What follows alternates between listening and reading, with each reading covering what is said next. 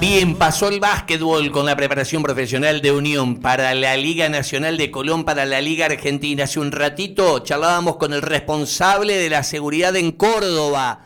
Nos explicaba los detalles de esta sanción a instituto. Vamos a ir ahora a lo futbolístico de la gloria. Saludar a Agustín Caretó en la docta. ¿Cómo está el tiempo en Córdoba? Acá está medio nubladoski en, en Santa Fe. Nada de primavera por ahora, tiende más a invierno el tiempo en la ciudad de Garay. ¿Cómo está allí en la docta, Agustín? ¿Cómo va? Buen día, soy Darío. ¿Qué tal Darío? Buen día para vos, buen día para todos. Mira, si te guías por el cielo, lo ves totalmente despejado, parece una mañana ya primaveral, pero está fresquito, te digo. Mira vos. Máxima 21 grados para hoy, la gente todavía con buzos, con camperas, seguramente a la hora del partido, 21 horas, va a estar un poquito fresco, así que el que va a la cancha mínimamente con un buzo. Bueno, Agustín nos decía la gente de seguridad, nada de banderas, de ningún, ni las chiquititas de uno por uno, nada como sanción por estas bengalas del otro día en el Kempes.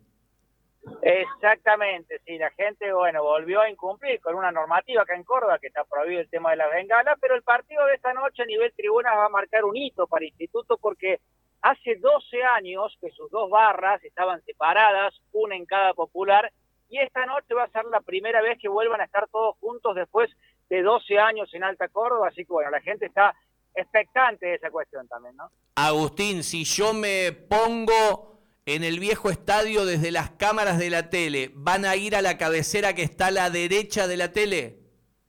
Exactamente, así lo que es el sur de la ciudad, la popular más alta de las dos, la que tiene una sola bandeja, ahí estarán ubicados todos los hinchas, habitualmente la otra tribuna, la norte, era la que ocupaban los visitantes, en la época que algunos hinchas de Colón, de Unión, seguramente han podido ir a la cancha de instituto. Recuerdo cuando Unión ascendió en el 96, coparon esa tribuna visitante.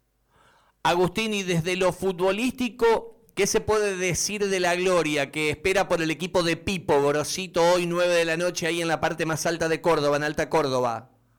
Bueno, ha tenido una semana lógicamente corta, ¿no? De trabajo, porque con esto de la fecha entre semana, habiendo jugado el clásico el sábado, no ha tenido tiempo de ensayar ni de probar demasiadas cuestiones. Yo creo que va a volver al viejo sistema táctico. Recordemos contra Talleres por primera vez en el torneo apostó por una línea de cinco para tratar de contener, bueno, un equipo como Talleres, de transiciones muy rápidas, que ataca mucho en velocidad con Sosa, con jugadores muy importantes.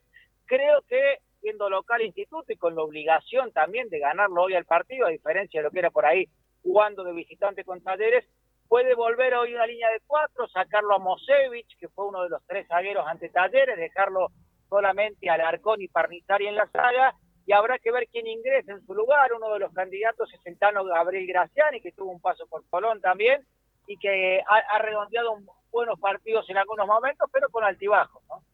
Agustín, si hoy hay que hablar de eh, figura, más allá de la valoración colectiva del equipo, ¿quién es indispensable? ¿Quién sería el jugador determinante de la gloria? Pensando en que lo tenga que neutralizar Colón. Yo creo que el punto alto también tiene los flacos, ¿no? Pero el punto alto hoy de Instituto es una columna vertebral conformada, arranca por su arquero, Manuel Rojo, que es el menos vencido de toda la liga profesional, y han hecho apenas un gol sigue esa columna con el capitán, con Fernando Larcón, el zaguero firme, rústico, duro ahí en el fondo, y habría que sumarle también a Adrián Maravilla Martínez, ¿no? El goleador de Instituto, ha hecho más de la mitad de los goles de Instituto en la temporada, y es un jugador que si le dejas una, probablemente te la manda a guardar. Más allá de que estamos hablando de un día de semana, de que es un buen envión eh, el punto el otro día con Talleres en el Kempes, ¿Vos, esperás un estadio repleto? ¿Cómo está con los socios? ¿Cómo, cómo es la convocatoria de, Instituto en Alta Córdoba en un partido de, día laborable como el de hoy? Y partamos de la base que en la cancha de instituto entraron unas 28 mil personas y hoy el club tiene 35 mil socios. Entonces viene jugando a cancha llena prácticamente todos los partidos. Eh, a, a, lo sumo un 90 y pico por ciento si algún socio decide a último momento no ir, pero no tengan duda que va a tener un gran marco esta noche el Monumental de Alta Córdoba.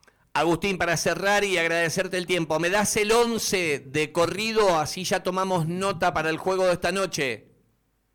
Sí, aclarando, por supuesto, que no está confirmado, ¿no? En un rato, al mediodía, lo va a dar Dabove a los jugadores después del almuerzo pero la probable esta ahora es con Rojo en el arco, con el paraguayo Juan Franco por el lateral derecho, los zagueros Parnizari y Alarcón, Jonathan Bay por izquierda, el Tano Graciani en el medio por derecha, un doble cinco con Linares, con Romero, con Lodico por izquierda, también con Acevedo y con Martínez arriba.